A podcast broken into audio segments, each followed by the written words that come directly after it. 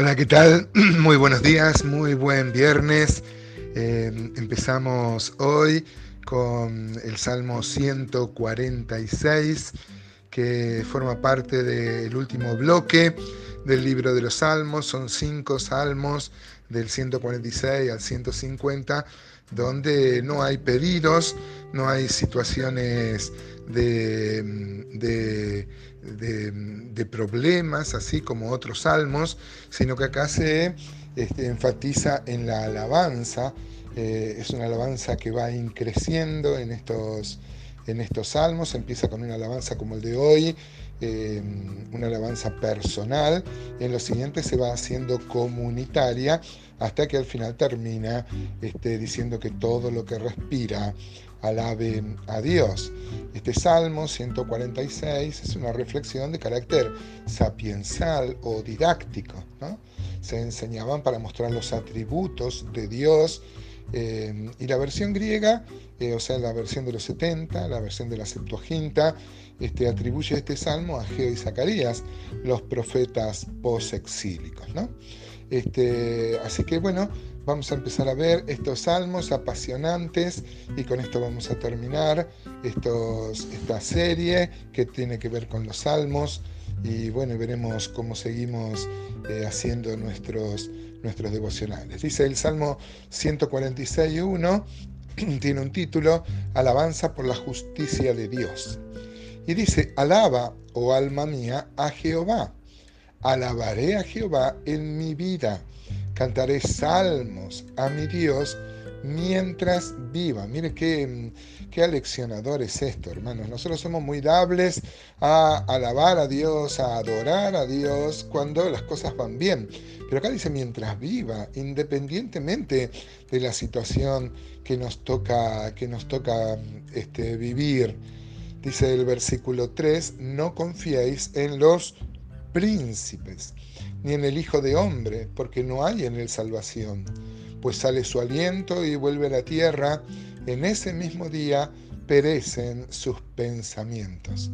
Mire qué interesante como este salmo, como muchos otros salmos y como todo un contexto bíblico, exhorta a no confiar en otra cosa que no sean dioses. más, dice la Biblia, maldito el hombre que confía en el hombre. Digo, nosotros hermanos como creyentes en el Señor debemos siempre insistirnos y hablar a nuestra alma para no confiar en otras cosas. Yo he visto que algunos creyentes confían en sus riquezas, cosa que prohibió el Señor totalmente, o confían en la política. A veces algunos tienen alguna esperanza con los cambios de gobierno. Y acá dice que no podemos confiar en los príncipes, ni en el Hijo del Hombre, porque en él no hay salvación.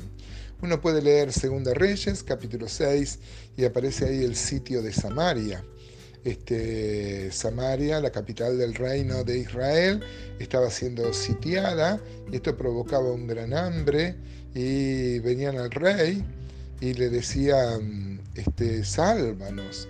Y el rey era muy sincero, le decía, si no te salva Jehová, ¿qué puedo hacer yo? O sea, ¿qué puede hacer el príncipe, el rey, la política, los sistemas? Solo Dios es quien salva.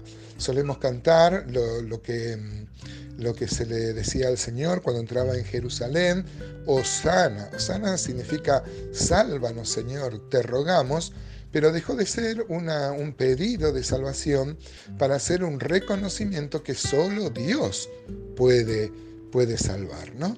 Mire, cuando uno canta Osana, quiere decir que Dios tiene la capacidad de salvar. Por supuesto, también Dios se preocupa de las cosas temporales, de nuestras necesidades, de nuestra provisión. Él es un pastor, proveedor, pero fundamentalmente Él soluciona nuestro problema eterno mandando a morir a Cristo en nuestro, en nuestro lugar. ¿no?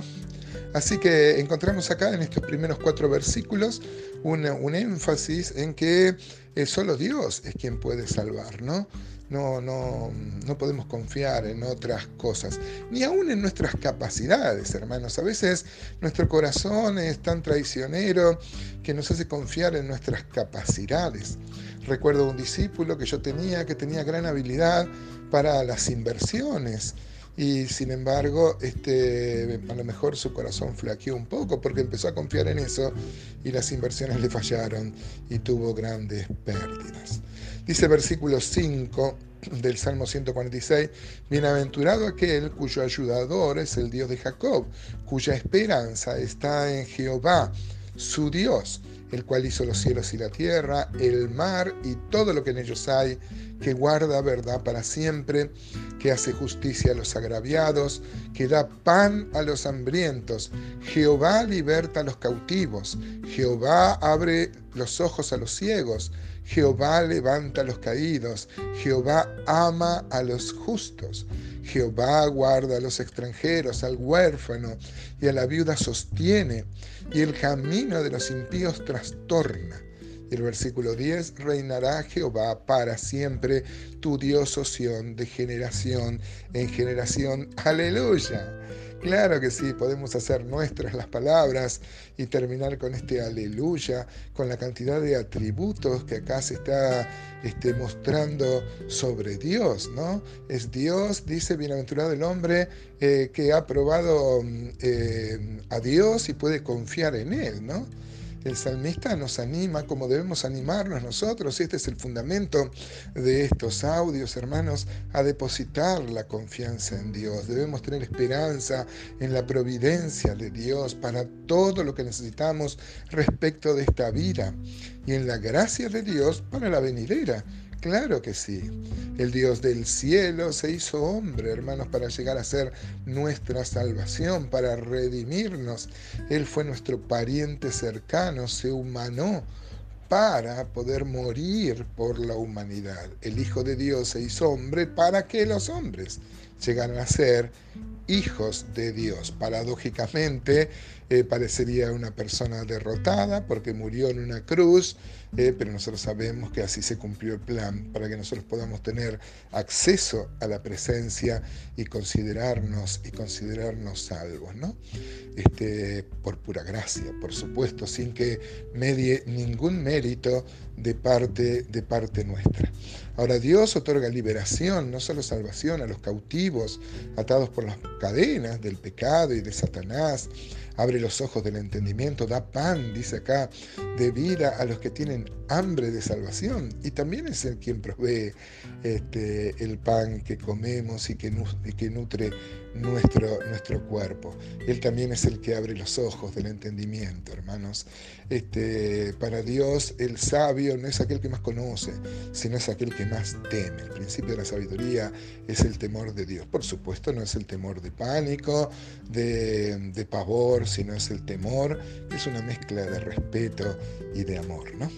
Ojalá, hermanos, este inicio de, estos, de esta serie de últimos salmos nos ayuden a alabar eh, con nuestros labios, con nuestro canto y con nuestra vida el nombre y la persona de nuestro bendito Dios.